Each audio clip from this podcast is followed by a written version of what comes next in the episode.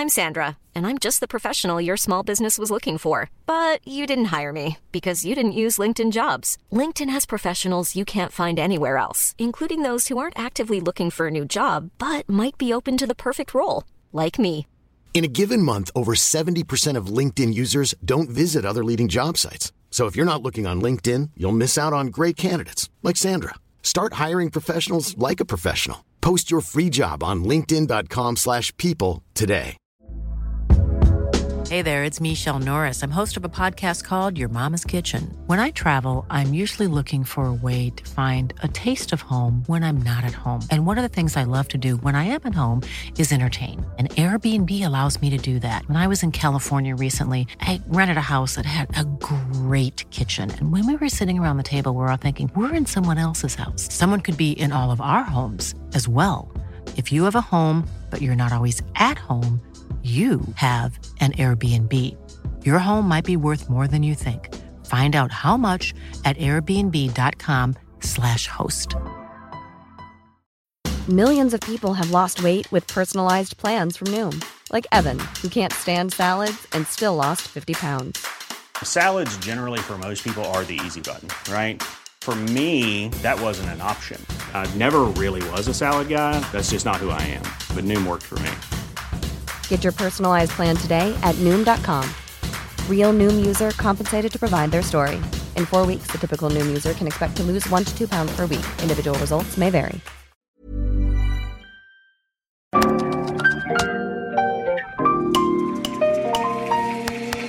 Bienvenidos a Isanaholic, el podcast que amplifica la conversación sobre la cultura de diseño y las industrias creativas a través de sus protagonistas. Soy Jorge Diego Etienne y quiero compartir contigo mi pasión por el diseño con los temas más relevantes en la actualidad y analizando objetos que han hecho historia o están marcando tendencia. Bienvenidos. Seguimos explorando nuevos formatos para nuestra tercera temporada. En el episodio de hoy presentamos un panel moderado por Jorge Diego con motivo del Daltile Roadshow. Acompañado por el arquitecto Bernardo Posas y Gustavo Prado, discutieron sobre el reporte de tendencias que generó Daltile en conjunto con Trendo MX. Este reporte habla sobre el futuro del diseño, interiorismo y arquitectura en México. Está disponible en la página de Daltile y puedes encontrar la liga en nuestros show notes. Bienvenido, Jorge. Adelante, el escenario es tuyo. Gracias. Gracias, gracias.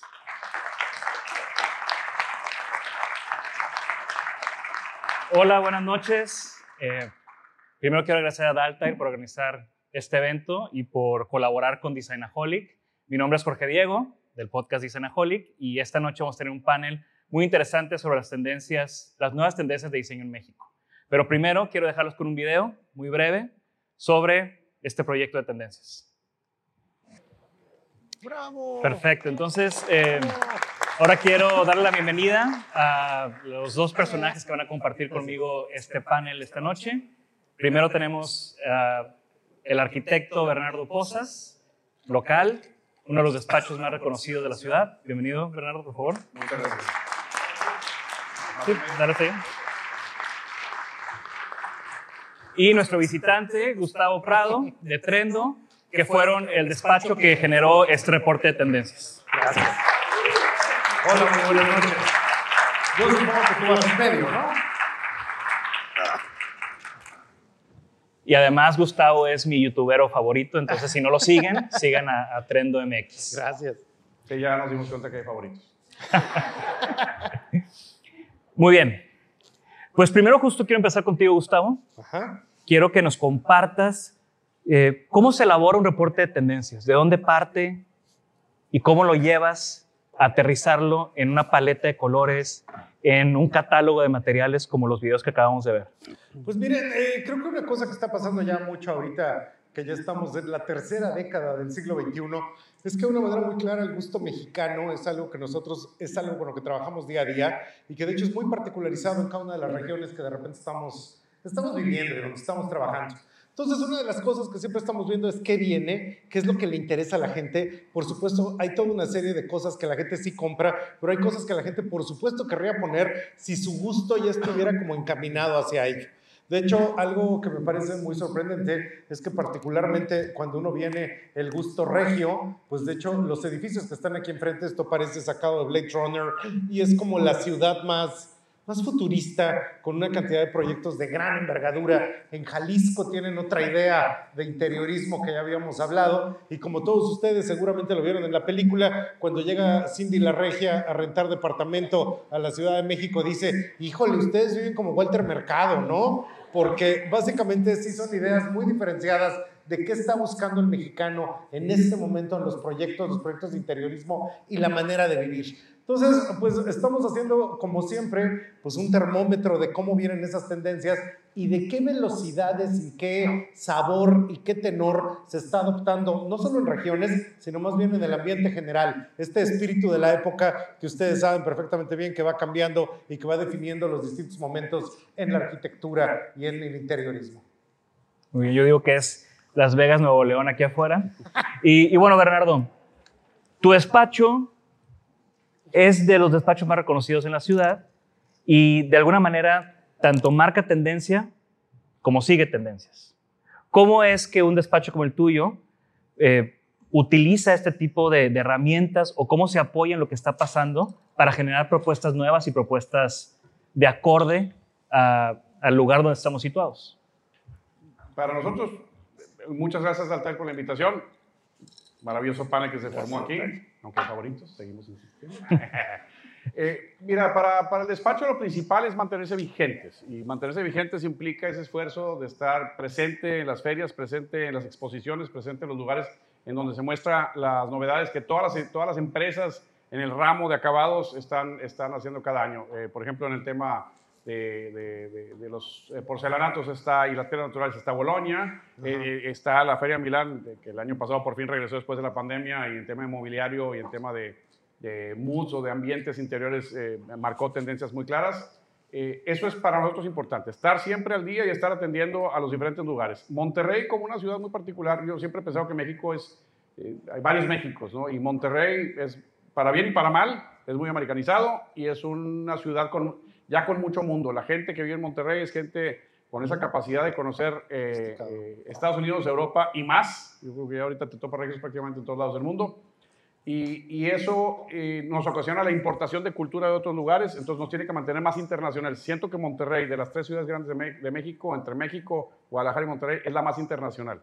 ¿sí? Creo que Guadalajara es la más mexicana y México es una mezcla que todavía no entiendo, entonces mejor no digo más. Este, maravillosa, por cierto. Yo a mí la Ciudad de México me, me atrae mucho, pero todavía no la entiendo. Eh, entonces, primero es eh, estar presente siempre en todos los lugares donde se, exponen las nuevas tendencias y, y, dos, es entender esa internacionalidad o esa sofisticación que ya tiene Monterrey.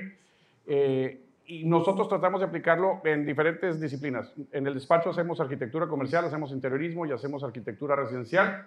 Cada una tiene sus, sus, sus notas muy, muy marcadas y ahí tratamos de incorporar hay un término que yo utilizo mucho que a veces va a favor o en contra de la palabra tendencia y es atemporalidad.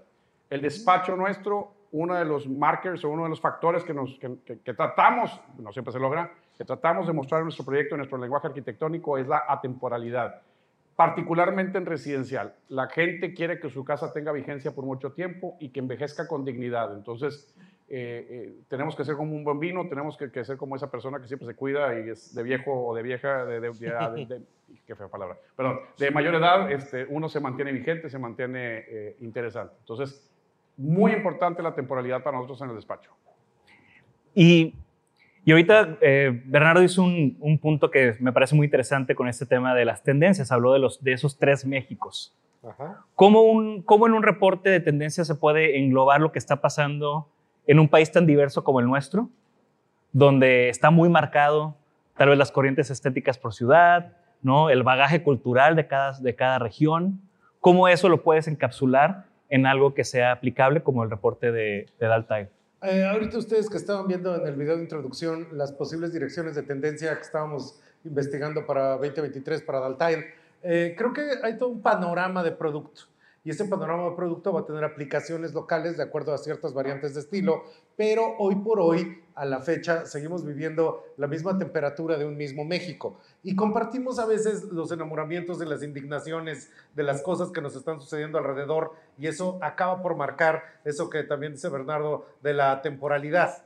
Eh, creo que, como todos ustedes saben, para tener una relación que dure bastante tiempo, el chiste de esta relación es que hay que redecorar o sea, hay que remodelarla cada X años, cada X tiempo. Y eso es algo que creo que la sociedad mexicana ha aprendido con los años, que de hecho hay proyectos que duran para siempre. Entonces, de repente lo que vemos es aquellas casas del Pedregal que siempre se quedaron en la década de los 60 y que tienen así como peinado de Lorena Velázquez y siguen estando a Yeye y siguen siendo a Gogó. Pero al mismo tiempo que eso sucede, hay una temporalidad que realmente se vuelve como esto que decíamos en la comida que acaba por ser la hoja en blanco, que pueden ser los pisos, donde nosotros ponemos el resto del proyecto y empezamos a articular esa idea de épocas, esa idea de épicas y esa idea de narrativas, que es lo que queremos vivir cuando vivimos el espacio interior.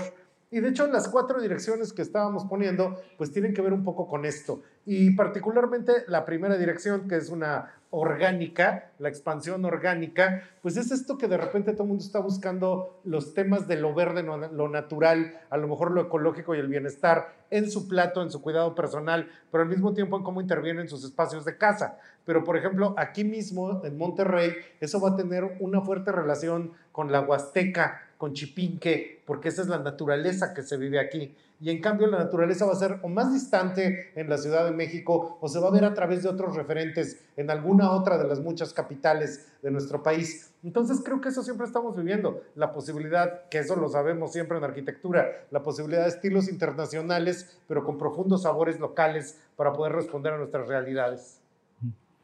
Y, bueno, expandiendo sobre ese tema de, la naturaleza, eh, en Monterrey hay una naturaleza muy peculiar.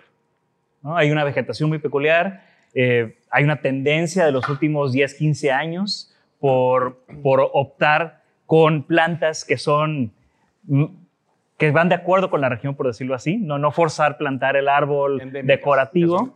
Exacto. ¿Cómo es que este tema de, de, la naturaleza se aplica en tu trabajo o cómo tú lo has ido cambiando a través de los años? A ver, nosotros en todos los proyectos residenciales que hacemos siempre tratamos de incorporar la naturaleza en el interior y en el exterior de la casa. En el exterior normalmente es un proyecto de paisajismo, es un proyecto de landscape, disculpen si soy muy pocho. Y en el interior eh, tenemos que tener mucho cuidado. El regio es como un animal muy peculiar. El regio eh, entiende creo que cada vez más entiende su ecosistema, pero también entiende las complejidades de mantenimiento. Todos los que vivimos en Monterrey, acabamos de vivir un año 2022 donde creo que cualquiera de aquí me puede entender que había días que no te pudiste bañar o tuviste que irte a bañar al club deportivo. El tema del agua en Monterrey es un tema eh, crítico, parece que el 2023 se va a repetir en cierta medida.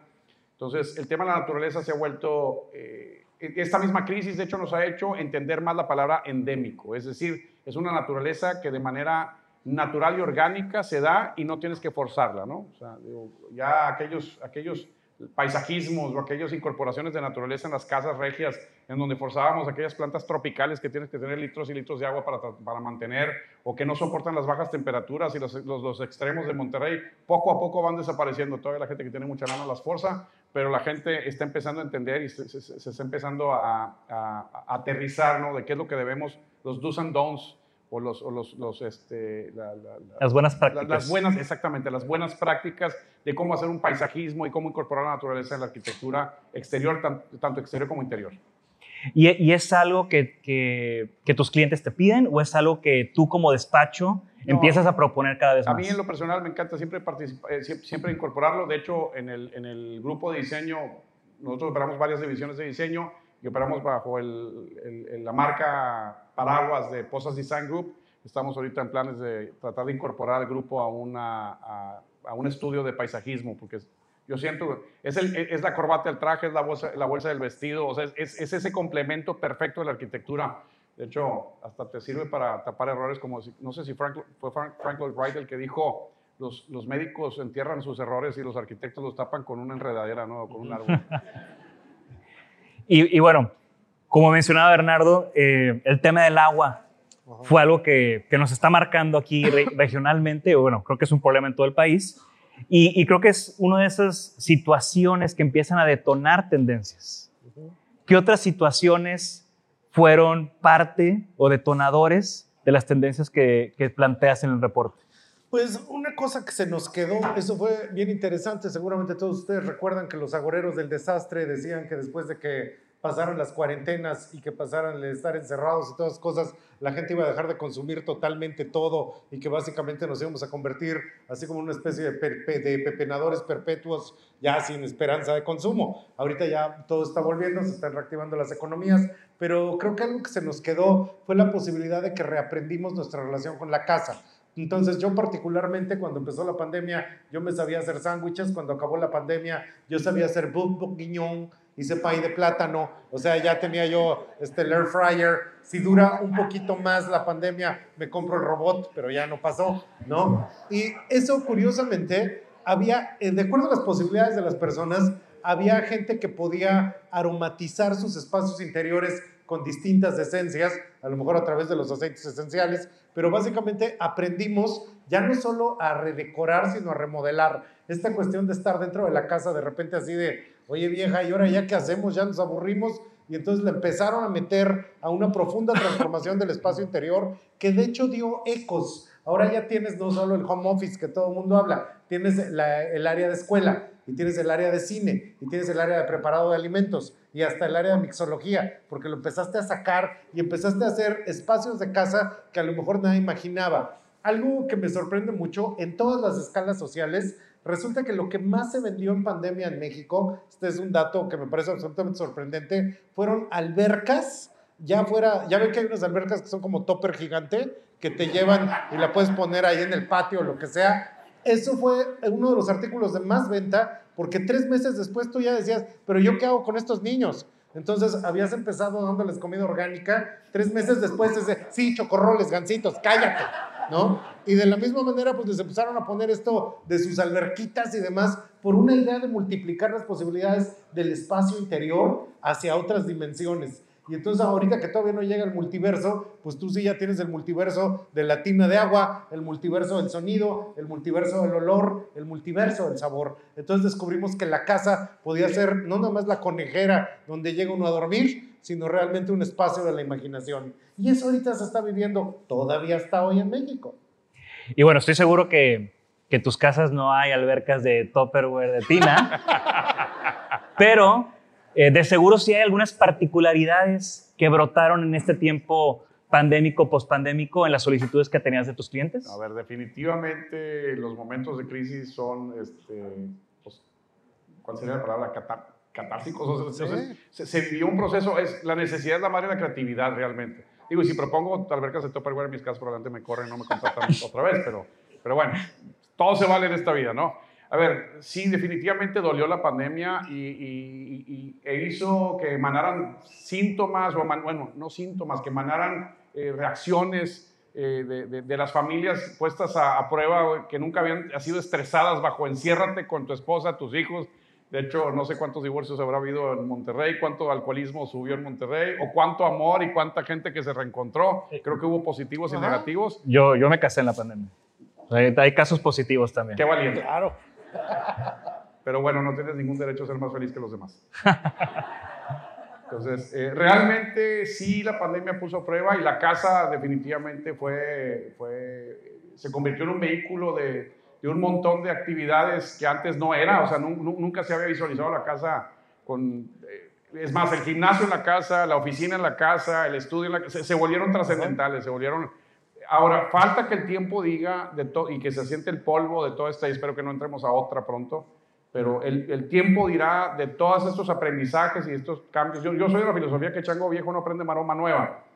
Entonces, hay cosas que a lo mejor tuvimos que aprender y experimentamos en base al estrés y la crisis que vivimos, pero hay cosas que a lo mejor van a quedar back to the old ways, ¿no? O sea, regresaremos parcialmente a, los, a las antiguas mañas de la sociedad regia eh, y, la casa a lo mejor ya no requiere de tanto. Ahorita la gente que está, me está contratando ahorita en 2023, casa nueva, cuando me siento con ellos a platicar de su carta a Santa Claus y de qué quieren y qué no quieren, sorprendentemente, por ejemplo, hoy tuve una conversación en la mañana y Gimnasio, no, gimnasio no. Cuando en 2022 el gimnasio era trascendente, o sea, la gente quería el gimnasio en la casa. Me imagino, eh, ¿cuántas bicicletas habrá abandonadas ahí en, cuartos? Sí, tratando de ah, si alguien quiere comprar una bicicleta, este, eh, sí, no, a ver, pero, pero definitivamente esta pandemia nos puso a prueba a todos. O sea, nos hizo cuestionarnos, nos hizo de redefinir prioridades. eh, eh, sí fue algo que estrujó a toda la sociedad. Insisto, yo personalmente, que soy muy mal pensado, pienso que vamos a regresar en, en más del 50% a, los- a las, las antiguas formas de antes, pero algo se quedará. Yo no aprendí a cocinar, pero este, cambié mi forma de vestir para no tener que lavar y no tener que planchar. O sea, todo el mundo se adaptó y todo el mundo cambió algo de su vida. Y, y bueno, tu proceso es mucho de sentarte, conocer para quién estás trabajando, como tú decías, la, la carta Santa Claus. Claro. ¿Qué particularidades empezaron a brotar que antes no veías? No, bueno, de hecho la- las dinámicas entre parejas ahí en mi escritorio cuando hacemos la carta de Santa Claus cambiaron un poquito después de la pandemia, sí, se, vol- se volvió o más intensas o, más distantes, ¿no? Pero sí se, se, se, matizaron bastante. Entonces, eh, realmente en temas de programa arquitectónico, eh, insisto, dos cosas fueron trascendentales. La actividad física en la casa, ya sea en los jardines o ya sea en los en gimnasios o el tema de oficinas. Esos fueron los dos puntos más importantes. Lo demás prácticamente prácticamente no cambió. Eso es, o por lo menos así lo he percibido yo en la casa, en la casa regia. Y bueno, regresando al tema macro, Gustavo, eh, ¿qué cambios o qué evolución del hogar mexicano notaste en esta investigación? Pues esta cuestión de que aprendimos a vivir de una manera nueva, también siento que hay cosas que parece que son muy obvias, pero quién sabe si de verdad estén pasando. Entonces, se nos quedó la pandemia, por lo menos a nivel de redes sociales. Ahí siempre me sorprende que, por ejemplo, LinkedIn es una red basada en el trabajo que solo sirve para postear cosas de, ah, cómo odias tu trabajo. Entonces, eso es muy curioso porque la gente ahorita tiene como esta noción de que todo se volvió absolutamente la posibilidad del remoto, lo cual es cierto pero el remoto se convirtió en un proceso híbrido. Resulta que en Estados Unidos hubo un momento en la pandemia que el 40% de la población americana se fue a home office. En México fue menos del 10%. Y básicamente es menos del 10 porque para que en México lo pudieras hacer tenías que tener computadora, internet y trabajo. Entonces, pues no cualquiera, no cualquiera cu- cumplía con las tres características, ¿no? Y yo quisiera casi que como a tema de reflexión, si de verdad ya todo el mundo está trabajando en remoto, ¿por qué el tráfico nunca bajó en Monterrey, Guadalajara, Querétaro, Ciudad de México? Y me atrevería a decir que está peor que nunca. Entonces, eso es muy curioso porque si de verdad todo hubiera desaparecido y todo es remoto, hubiera tenido que bajar el tráfico, mejorar el urbanismo de las ciudades y cambiar nuestra manera de movernos en ella. Y no ha pasado. Y de hecho, ahí hay como un tercer espacio que sería el espacio de la casa se transforma, el espacio del trabajo se sigue manteniendo, con otra relación un poco más distante, un poco más promiscua. Lo vas a ver nada más martes y jueves, o sea, de hecho no es todo el tiempo, etcétera, pero sigue estando presente ahí. Pero, por ejemplo, todo lo que serían los espacios comerciales, los restaurantes, las tiendas, el universo del retail, que es también un gigantesco tema dentro de proyectos y demás, pues eso se convirtió cada vez más a la búsqueda de espacios más divertidos, porque pues tú lo que quieres es atraer a la gente que sí venga a comprar y parte fundamental de eso fue que los espacios de retail se tuvieron que volver más un espectáculo que simplemente un lugar donde poner anaqueles. Y eso también lo que plantea es que se tiene que resolver de una manera diferente, se tiene que resolver de una manera lúdica y de una manera particularmente atractiva, que a lo mejor esa sí tiene que estar cambiando radicalmente de un momento a otro. Y eso creo que también está quedando mucho en los espacios de interacción y de innovación en la sociedad mexicana. Como pues ahora todos eso, pues quiero que vengas, ¿eh? Y eso inclusive hace que se vea, por ejemplo, el espacio del cine de una manera diferente. El espacio del teatro, del auditorio, de todos esos lugares está planteado con otro color y con otra manera de vivirlo para ver si puedo hacer que te quites los crocs, te quites los pants y vengas a visitarme en vivo. Sí, y justo recuerdo hace muchos años cuando empecé a viajar a Europa y específicamente a los países nórdicos, y todos sabemos que los países nórdicos tienen como esta característica de buen diseño, ¿no? Y es un diseño muy neutral, es un diseño muy calmado. Y cuando yo le preguntaba a, mis amigos de por allá de, por qué estas características en el diseño, me decían, pues es que estamos encerrados más de la mitad del año. Necesitamos un espacio tranquilo, un espacio neutro, porque si no nos volvemos locos. Y en la pandemia justamente yo me acordaba mucho de ellos, que estuvimos todo el tiempo encerrados Y yo nada más pensaba en esas casas que, o en esos espacios que son muy gritones o que son muy caóticos, pues que tal vez en un espacio prolongado de confinamiento no es la mejor opción, ¿no? Y, y justo en una de estas tendencias tú hablabas de esos espacios calmados, neutros, ¿no? La de limenicencia. Limerencia. Limerencia. Limerencia es una palabra que a lo mejor alguno de ustedes ha vivido. Limerencia es cuando estás enamorado de alguien, pero esa persona no se ha enterado. Es esa cosa como de. Te puede pasar con una persona, te puede pasar con un político, te puede pasar con todo esto que de repente tú eres así como, sí, yo doy la vida. Y te voltean a ver de, ¿y tú quién eres? ¿No? Entonces, esa nostalgia de repente tiene que ver con algo que está pasando mucho en el TikTok. Y esto de TikTok es todo esto que tiene que ver con los cores, con los aesthetic. Y estos aesthetic cores de repente descubren, así como por ejemplo, el sabor tradicional de cierta parte de México. Y eso acaba tangibilizándose a través de cierto tipo de espacios.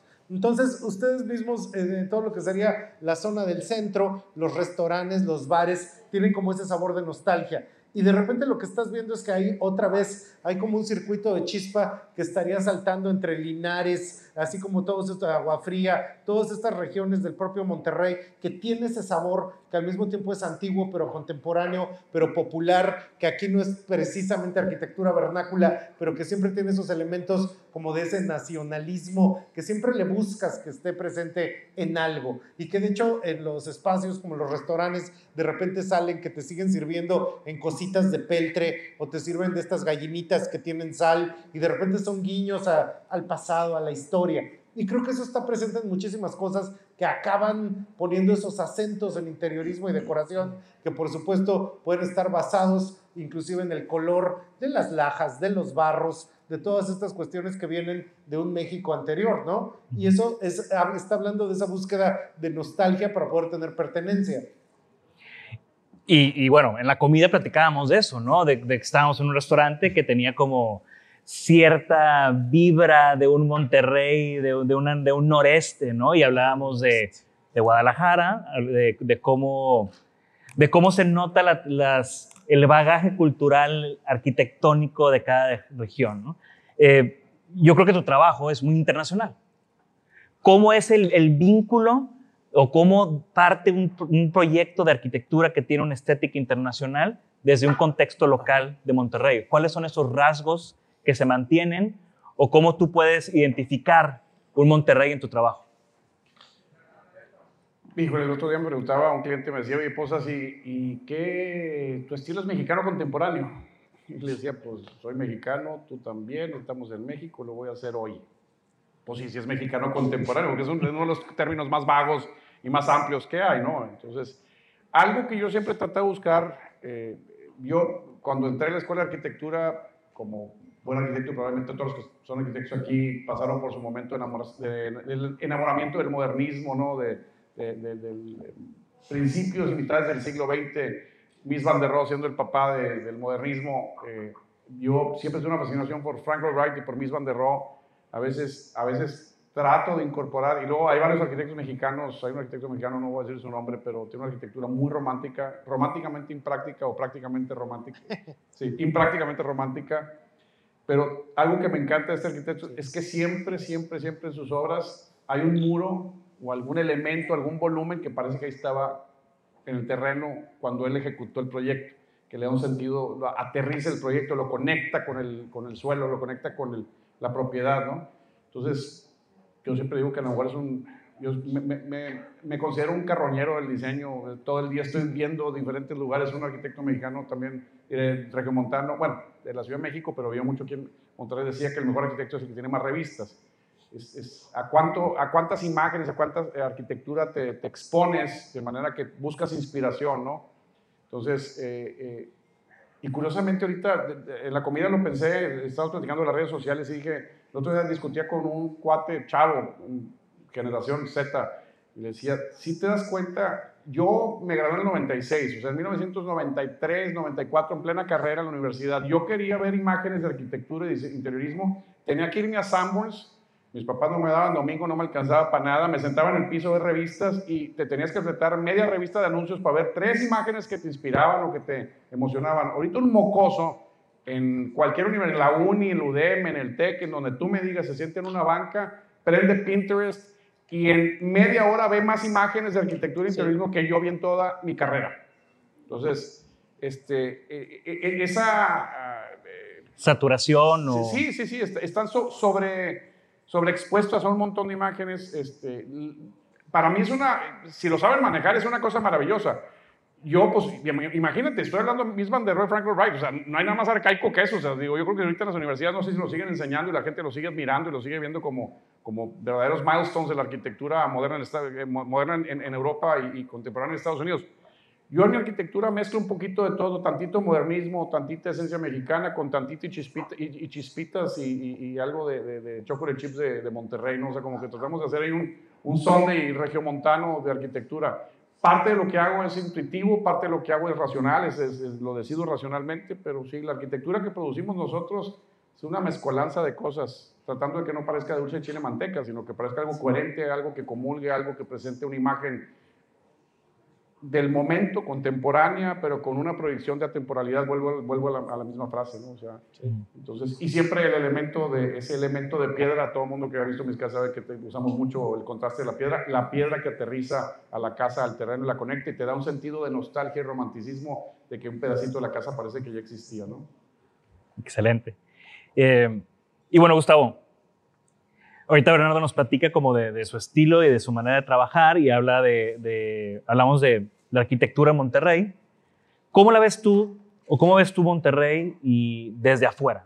O sea, recuerdo cuando empezamos a platicar hace algunos años, era porque acababas de sacar este video, este reporte de Monterrey, muy atinado, que sabía que tenías aquí gente infiltrada. Y, y bueno, mencionaste muchas cosas que a mí me sorprendieron bastante porque fue una visión muy atinada, pero se entendía que, muy atinada, pero se entendía que venía desde afuera.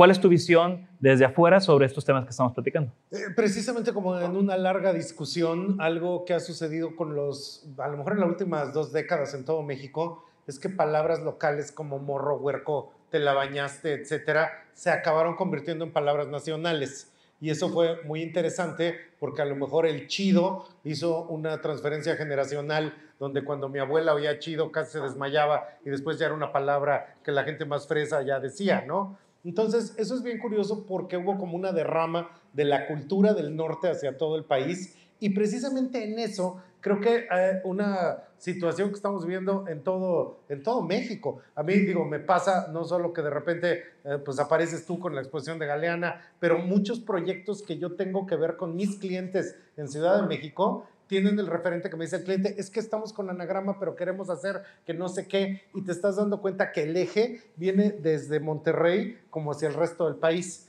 Y eso es eh, pues muy interesante porque de hecho probablemente no podemos estar hablando de que ahorita haya una escuela o una mística del diseño o de la arquitectura que venga, por decir cualquier cosa, de Tlaxcala, de Celaya, de Culiacán o de muchas otras regiones del país, pero ciertamente sí hay un sabor regio y una serie de adjetivos regios que de repente nosotros ya reconocemos en el resto del país. Y esta cuestión como del sabor y el reconocimiento, este, me llama mucho la atención. Hay un bar en París que se llama el bar Red Door y el chavo que es el mixólogo se llama Remy y resulta que él estudió filosofía en la Sorbona y es doctor en filosofía, pero él prepara chupes, ¿no?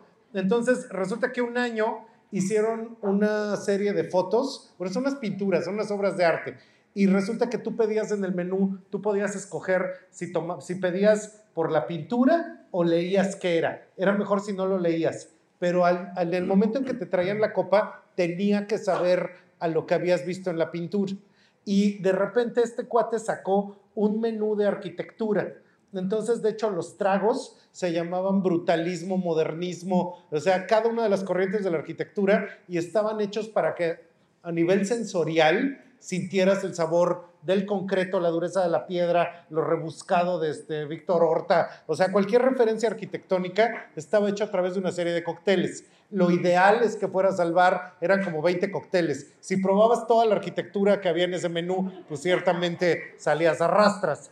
Pero algo que es bien interesante de esto mismo es que ahorita es, es de anotarse que a través de las redes sociales, yo sigo a varios que cuentan chistes de arquitectura en videos de Instagram, o sea, en las stories de Instagram te cuentan bromas de arquitectura y tienen las mismas referencias de Le Corbusier, de mismas de Ro, etcétera, pero con historias que capturan a generaciones muy jóvenes y en el propio TikTok también te están contando eso. Yo, y a lo que voy con eso es, hay un sabor de la arquitectura regia que me gustaría probar en uno de estos cócteles de Remy. Y al mismo tiempo hay la posibilidad de que de verdad siento que no solo los que estamos aquí adentro del gremio o adentro de lo que podrían ser las cofradías o adentro de los que estamos dentro del quehacer, sino que realmente la gente está empezando a usar adjetivos que antes eran muy especializados y que la gente ya utiliza y que de hecho lo pueden utilizar tanto en el lenguaje internacional como en el lenguaje mexicano.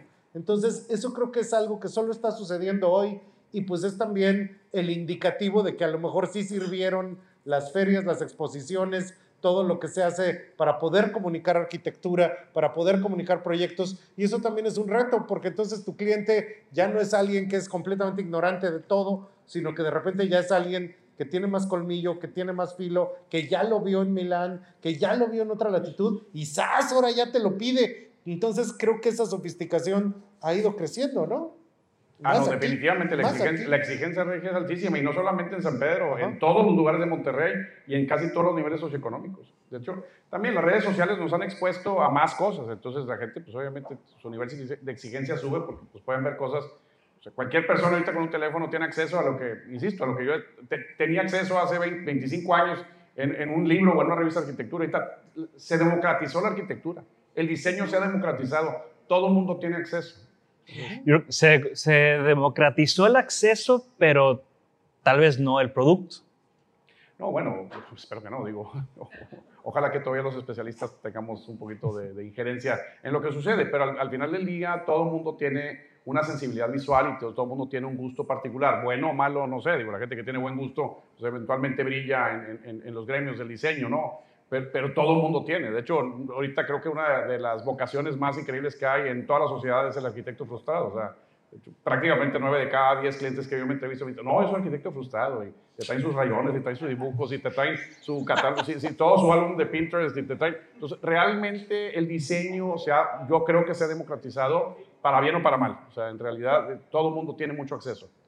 ¿Prefieres yo, que... yo trato, de hecho, mantenerme alejado de Pinterest. O sea, yo en, el estudio de la empresa, en el grupo, les digo, porfa, a mí no me traiga nada de Pinterest. O sea, si, si vas a buscar inspiraciones, métete, échale ganitas y busca algo que no, está visto. O sea, o sea porque finalmente tú tienes dos alternativas. O, y, yo creo que la fuente de inspiración casi siempre es lo que ve, o sea, te inspiras de, de, tu entorno, de lo que te rodeas. Pero tienes dos alternativas. O volteas hacia atrás a buscar la inspiración y reproduces arquitectura reinterpretada o literal, o propones un cambio radical yo como arquitecto siempre me considero un artesano de arquitectura, en donde siempre volteo hacia atrás, veo qué funciona, qué no funciona, para tratar de proyectar mi arquitectura lo más atemporal posible. Proponer algo completamente nuevo y diferente es un riesgo muy alto, ya, ya depende qué tipo de arquitecto, qué tipo de diseñador eres, pero hay gente que sí es un parteaguas. Frank Lloyd Wright probablemente y Miss Van der Rohe, que ahorita los mencioné, en su momento fueron gente que cambiaron y transformaron la percepción de la arquitectura, el espacio para siempre, y arquitectos 200 años después yo todavía platicaba con, los sábados me junto a comer con primos y familia y filosofamos mucho. Y uno de los comentarios que siempre se repiten es, hay un estudio que dice que después de 200 años difícilmente será recordado.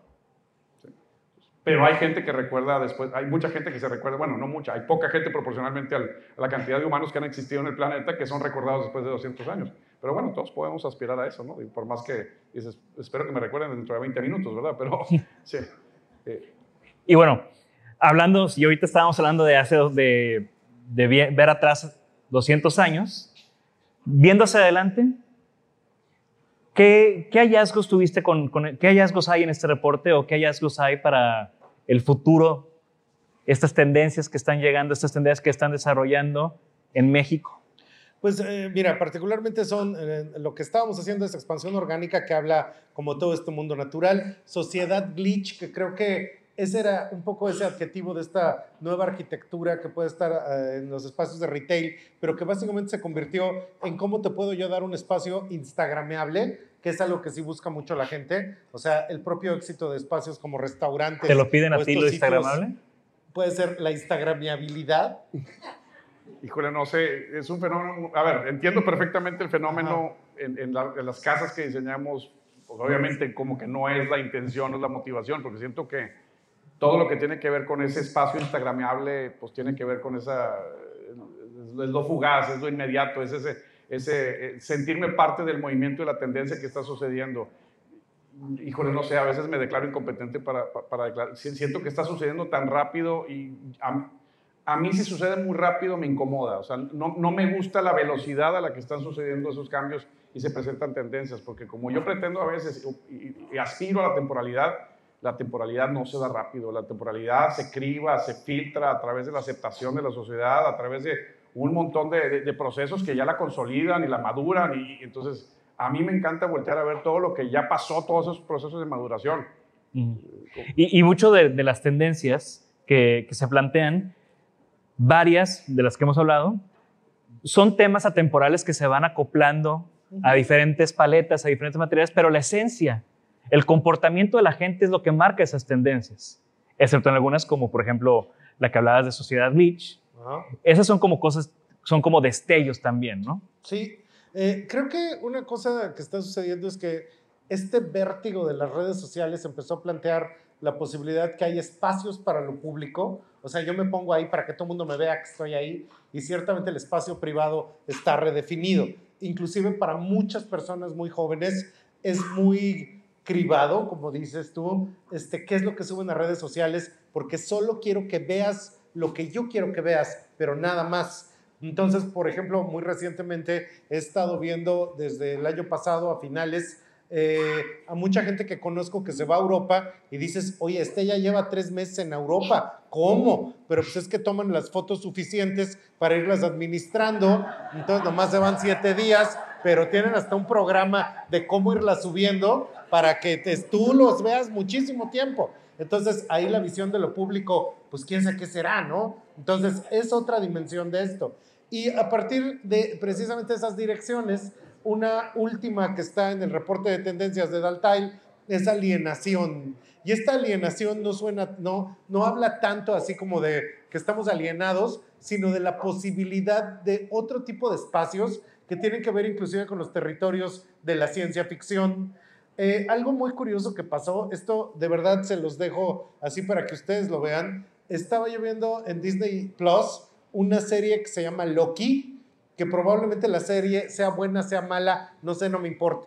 La arquitectura que tienen los escenarios, el diseño de muebles, las referencias a todo lo que sería los 50, este, los Sims, precisamente una idea de brutalismo, etcétera. La idea de cómo están presentando esos espacios se vuelve muy retadora. Y de hecho, en muchas series, como en Severance también, ese tipo de espacios están hablando de la contemporaneidad del espacio que vivimos pero que también se relaciona con lo que hemos visto en las series, en la ciencia ficción, en las películas. Y eso es algo que creo que estamos viviendo continuamente, porque tú le dices Las Vegas, yo le digo Blade Runner, pero sí es algo que de repente está saliendo de cosas que vimos en la imaginación de las pantallas y ahora lo queremos ver en la arquitectura, en los espacios, las ciudades e inclusive cómo vivimos el espacio interior. Y eso es algo que pues ciertamente está pasando, al ver los cuerpos y las caras de Hollywood, todos nos sentimos como con la obligación, por lo menos, de querer ser así. No lo vamos a lograr, pero al mismo tiempo sí ha habido algo que copia todo eso que sería escenografía y que muchas veces son cosas totalmente digitales y que acaban teniendo una influencia en las calles, en las fachadas y en los espacios. Que creo que eso nunca se había pasado, que ahora también un lugar al que hay que ver es a todo esto que estamos viendo a través de la ficción y que sigue el diálogo entre la realidad y el metaverso y, estas construcciones de ciencia ficción que vamos a empezar a ver digitales y cada vez van a buscar, como tú dices, una salida en el mundo físico, ¿no? Sí. Y bueno, eh, viendo hacia el futuro, Bernardo, tu trabajo, o sea, ¿qué cambios estás viendo tú en tu trabajo o en la arquitectura aquí en residencial, aquí en Monterrey? O sea, ¿dónde ves que esto vaya progresando hacia los siguientes 5 o 10 años? Hay, muchas cosas que van a cambiar en, términos de la residencia, tema de acabados, de tecnologías utilizadas, eh, la tecnología de las instalaciones de las casas, todo eso va a cambiar. Yo personalmente, a mí me gustan los cambios orgánicos, los cambios que no son forzados. O sea, hay, hay, hay, lenguajes arquitectónicos y hay, hay propuestas arquitectónicas que, que, que, son muy, muy estables y se pueden proyectar de manera muy fácil hacia largo plazo. Y luego tienes tendencias un poco más propositivas que entran y salen así como una onda, ¿no? Así como, por ejemplo, el, hablando de acabados, el mármol Carrara. El mármol Carrara ha entrado y salido desde Grecia hasta la fecha. O sea, es, entra y sale, entra y sale, entra y sale, entra y sale.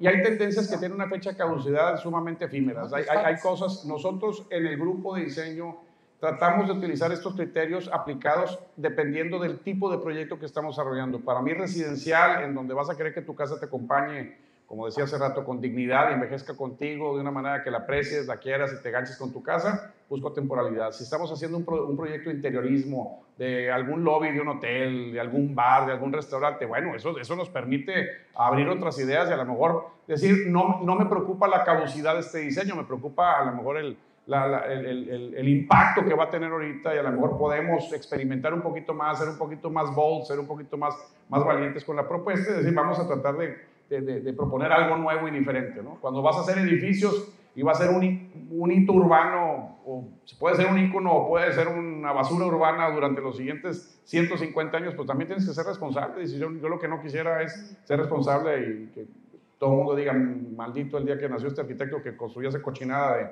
quién sabe cuántos pisos, que vamos a ver durante los siguientes décadas aquí en Monterrey, ¿no? O sea, y vaya que en Monterrey tiene suficientes ejemplos de cosas que quisiéramos que no estuvieran, espero que las mías no, espero que, pero, pero, insisto, en el grupo diseño tiene mucho que ver el tipo, la tipología de proyecto que estamos desarrollando para ver qué criterios aplicamos y para ver si utilizamos la temporalidad.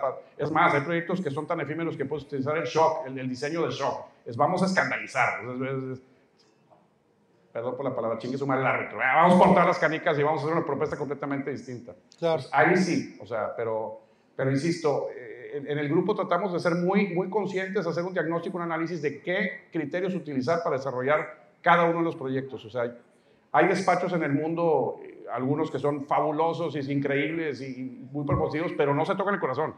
O sea, todo lo que hacen es shock, todo lo que hacen es, es vamos a buscar eh, ser disruptivos, vamos a tratar de cambiar y hacer un shift en, el lenguaje y la tendencia.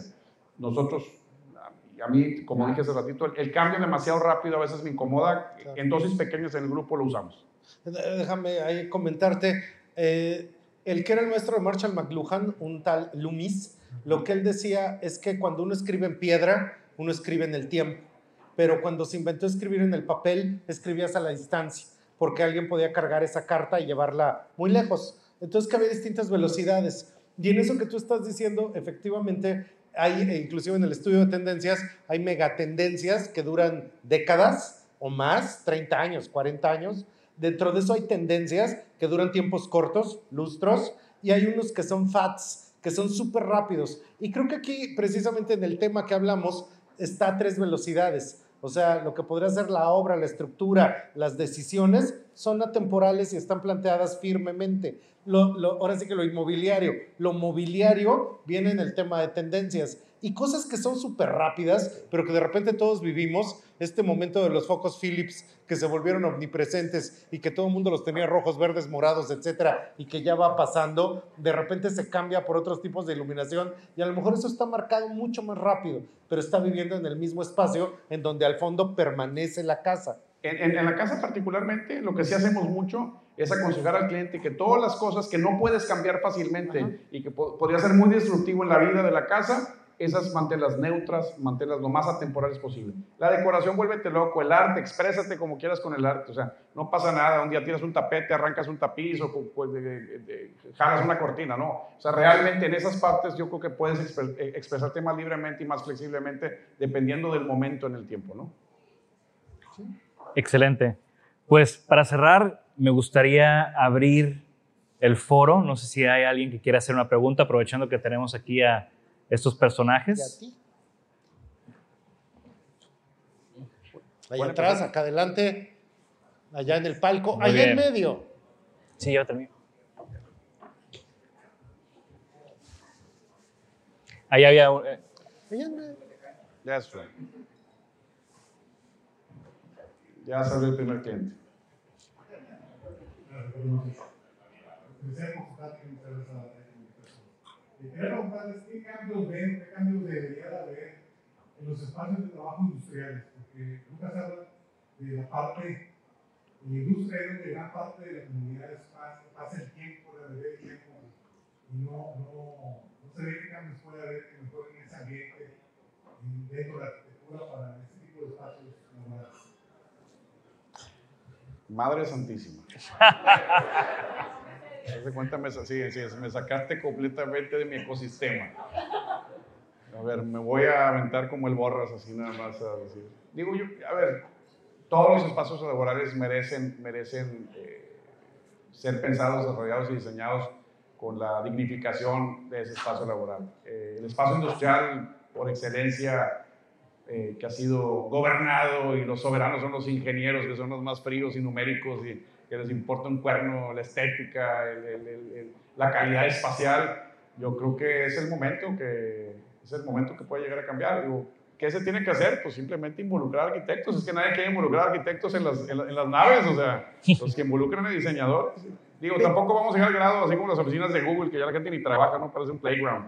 Eh, pero sí valdría la pena que los desarrolladores de industria y de las naves industriales inviten a los arquitectos a mejorar la calidad, la calidad espacial del área laboral? Fíjate que recientemente eh, hicimos un proyecto de consultoría para Puerto Interior en el Bajío y esa era una de las grandes preguntas. ¿Qué hacemos ahorita en la transición a Industria 4.0? Que de hecho estaba cambiando radicalmente la relación de la mano fabril con el robot, con todas estas cosas y a través de una serie de encuestas resulta que lo que le preguntabas a la gente es, ¿usted gana bien? Eh. ¿Usted tiene un buen trabajo? Eh. ¿Tiene posibilidades de desarrollo futuro? Eh. ¿Le gusta ir a su trabajo? No. ¿Y por qué no le gusta si gana bien y tiene futuro y todo eso? Híjole, porque la propia, el, el espacio es árido, no se puede vivir, no hay nada que me compela que sea agradable, estético, me conecte, etcétera, etcétera. Y ahí hubo todo un planteamiento de soluciones que iban desde paisajismo, lo que estaba entre las plantas industriales, los espacios de llegada a las plantas industriales y necesidades que se vuelven, parece frívolo, pero inclusive está pasando a nivel de las universidades. Las universidades ya están metiendo centros de meditación, donde el alumno puede meditar, puede rezar o cualquiera de estas cosas. E inclusive en las plantas industriales es, si tiene que haber espacios de meditación, de amistad, de todas estas cuestiones que parecían una mentira. De hecho, dentro del estudio, una que fue muy sorprendente es que dentro de todo lo que había para mejorar la vida en la planta industrial fue que la gente tardaba mucho en llegar, dos, tres horas, etcétera. Todo siempre es, pues pongan comedor. Una cosa muy sorprendente fue que la gente quería un lugar de lavandería, porque resulta que no tenían tiempo para lavar su ropa. Entonces, cuando tú llegabas a la fábrica, había un lugar de lavandería, aventabas tu costal y cuando te ibas cogías tu costal y eso les mejoraba mucho porque no tenían tiempo de hacerlo. Entonces, esas cosas que parece que vienen al caso mejoran literalmente la experiencia. Y siempre estamos pensando en el customer experience, en las páginas web, en las tiendas, etcétera, pero no en el trabajo. Y luego por eso nadie quiere ir a las oficinas porque te agarran odio, ¿no? Y hasta en Google, ya ves que hasta en Google que tienen este billar y campo de golf. Y sí, pero ya viste cuánta gente está despidiendo Facebook y Google y todo lo demás, porque pues no, no, es algo sustentable, se volvió como un glamour y se volvió el, el, el ambiente laboral instagramable, ¿no? que, que, ya se acabó. ¿Sí? Pero sigue estando presente la realidad del trabajo. Vamos a tener que seguir trabajando, a menos que alguien invente otra cosa, claro. y pues eso tendrá que ser agradable, vivible y este, disfrutable inclusive, creo. ¿Otra pregunta? Yo había visto por allá. Una última pregunta para cerrar. Ah, no, se rascó. Se estaba rascando, no es pregunta. A ver allá, por allá. Los boletos caros aquí del frente. Los palcos. A ver. A ver.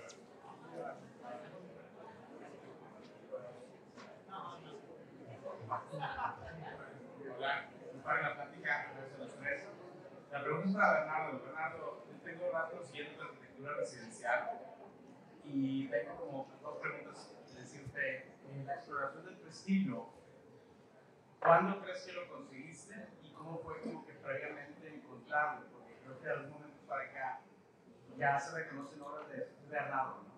Sí. La última, dime tres materiales características de tus casas. Que tú Ah, digas, qué bien. este es mi sello. Ok, a ver, eh, el tema del diseño, a ver, es, es un tema muy complicado. Yo no soy una persona que tenga un proceso, un, un, proceso de diseño sumamente racional. El proceso de diseño toda mi vida ha sido intuitivo. Soy un ser visual, o sea, no, no sé de otra. O sea, es así como hay gente que prueba un vino y te puede decir esto sabe a caramelo quemado y tiene un toque de comino y tiene un tope, una barrica, no sé qué, y, y su paladar naturalmente le de, de, de, te estructura totalmente el vino y te define todos los sabores o cualquier comida. A mí el diseño, o sea, siempre, siempre ha sido natural, siempre ha sido natural. Es como si le preguntas, oye, ¿cómo le hiciste a Michael Jordan? ¿Cómo le hiciste para saber brincar? Pues no sé, pues empecé a brincar y pues brincaba muy alto y pues, encestaba, ¿no? no me estoy comparando con Michael Jordan por ningún motivo, nada más se va a malinterpretar esto, ¿verdad? Pero, pero no te puedo dar una explicación racional, o sea, I'm a lucky bastard, o sea, tipo, el diseño se me vino bien y al, se me da, es, es, como lo mío, lo mío, lo mío, lo mío es eso, así como...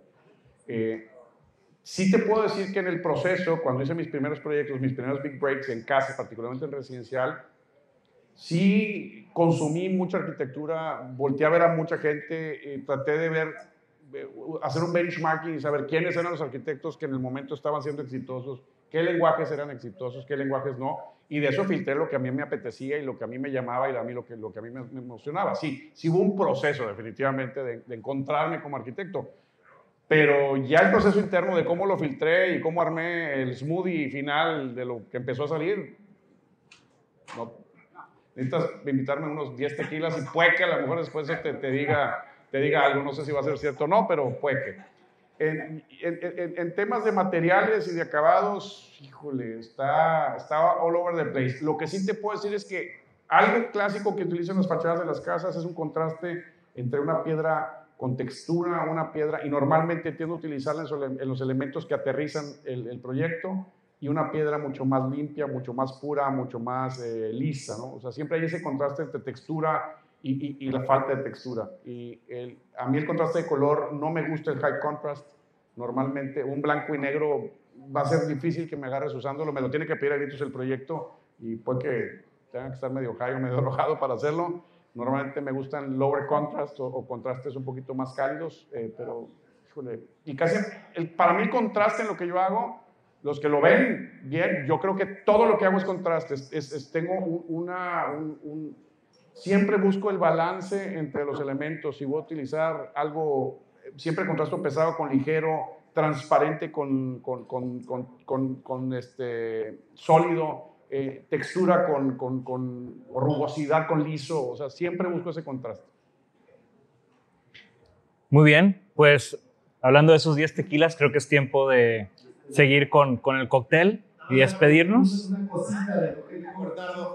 Este, tenemos muchas amenazas del futuro. Nos están diciendo que todo se va a volver virtual, las inteligencias artificiales están despertando, pero hoy por hoy, cuando hablamos de proyectos, siempre pareciera que está delimitado por precios, por costos, por cómo se pueden hacer. Los propios arquitecturas y los diseños cada vez vuelven más especulativos, pero de lo que tú dijiste, creo que sigue siendo la materialidad. La materialidad, eso va a ser realmente lo que define y esa materialidad sigue estando presente. Y creo que de hecho es un poco lo que seguimos hablando aquí y lo que nos seguirá dando la posibilidad de seguir transformando el espacio, la materia, el volumen y la solidez en el tiempo que venga hacia adelante. Y pues creo que eso es parte fundamental de lo que todos hacemos en nuestros entendimientos de los diseños, ¿no? Entonces creo que esa materialidad que tú mencionabas es muy bueno para poder cerrar. Entonces qué bueno que lo mencionaste. Muchas gracias. Y muchas gracias a y, y, y, cierro el comentario con, es el momento, hablamos de Monterrey mucho al principio, es el momento que Monterrey ponga su granito de arena para proyectar a México como una sí. potencia mundial de diseño. Realmente el diseño mexicano es algo que viene fuerte, tenemos que aceptarlo. Que, que, la raza de la Ciudad de México se suba al barco y la, ciudad, la gente de Guadalajara y de todas las ciudades chicas, medianas y grandes se suban. Es momento que México exporte diseño. Ah, creo que hay más preguntas. ¿Ya se animaron? Para Bernardo Cosas, ¿cuándo considera que es un cambio natural o un cambio forzado arquitectónicamente? Hace que puntos de venir no cuentan como forzar el entorno. Ok, a ver. Eh, para mí, de hecho, nunca debes de forzar el diseño, o sea, nunca debes imponer el diseño. El diseño y tienes que escuchar, digo, suena cursi, suena hasta medio romántico, pero a veces tienes que escuchar algo que hemos hecho en el despacho, hemos hecho un esfuerzo muy grande de hacer un proceso consciente, es, es la etapa de prediseño. Esa etapa de prediseño nos prepara mentalmente y prepara al cliente mentalmente para iniciar la, la, la parte del, del, desarrollo, del diseño esquemático, desarrollo y diseño de un proyecto. Eh, tienes que entender el pedazo de tierra que vas a tratar. O sea, para mí es como un chef. A ti te llega, el otro día me trajeron un proyecto muy bonito, un terreno frente al mar, en un lugar increíble y a mi cliente le costó una fortuna que en mi vida había escuchado precios así en México y llego con la raza del taller les digo, oigan, es como si somos un chef, me acaban de traer el, guay, el, guayo, como se, guay, como se pronuncie, A5 más fino del mundo, es un corte que vale una lana, no lo podemos echar a perder, ¿sí? Entonces, el diseño tiene que fluir, tienes que escuchar al terreno, tienes que escuchar al cliente, tienes que entender las necesidades y, y, y el entorno, hasta los reglamentos del proyecto, o sea, híjole, es que si haces bien el trabajo, el diseño no lo forzas. El, el, el, el, diseño siempre es el resultado de un proceso inteligente de diagnóstico y de escuchar tu intuición como diseñador para poderlo traducir a la plaza. O sea, si, si, tú estás diciendo, no, no, ya tienes un prejuicio, me va a llegar un cliente, estoy esperando que llegue un terreno un cliente para hacer este cubo mágico que flota sobre cuatro, ya valió madre. O sea, el diseño ya lo echaste a perder. O sea, ya, ya, forzaste un, un, proyecto sobre un terreno y sobre un cliente y sobre una situación que no eran y no te lo pedían. Entonces, eh, yo creo que el diseño tiene que ser el resultado de un proceso. Si es el resultado de un proceso, nunca será forzado. No sé si contesté la pregunta, pero o me hice güey. ¿Algo que quieres agregar? Pues que muchísimas gracias a ti, muchísimas gracias a ti, muchísimas gracias a Daltai, muchas gracias a ustedes por darme el placer de estar con ustedes hoy, esta noche. Muchas gracias. Igual. Perfecto. Y bueno,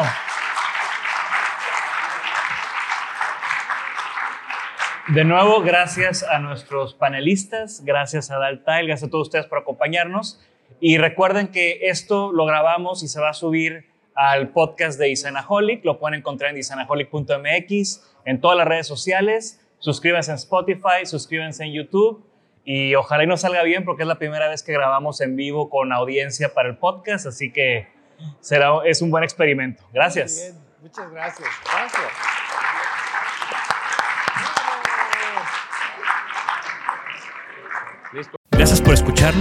Por favor, suscríbanse al podcast y síganos en nuestras redes. Nos pueden encontrar como Isanaholic MX. Y para que la conversación continúe, deja tu comentario. Me interesa mucho conocer tu opinión. También te puedes registrar a las 5 de la semana un newsletter con lo más relevante del diseño, arte y arquitectura directo en tu mail. Mi nombre es Jorge Diego Etienne y esto fue Isanaholic.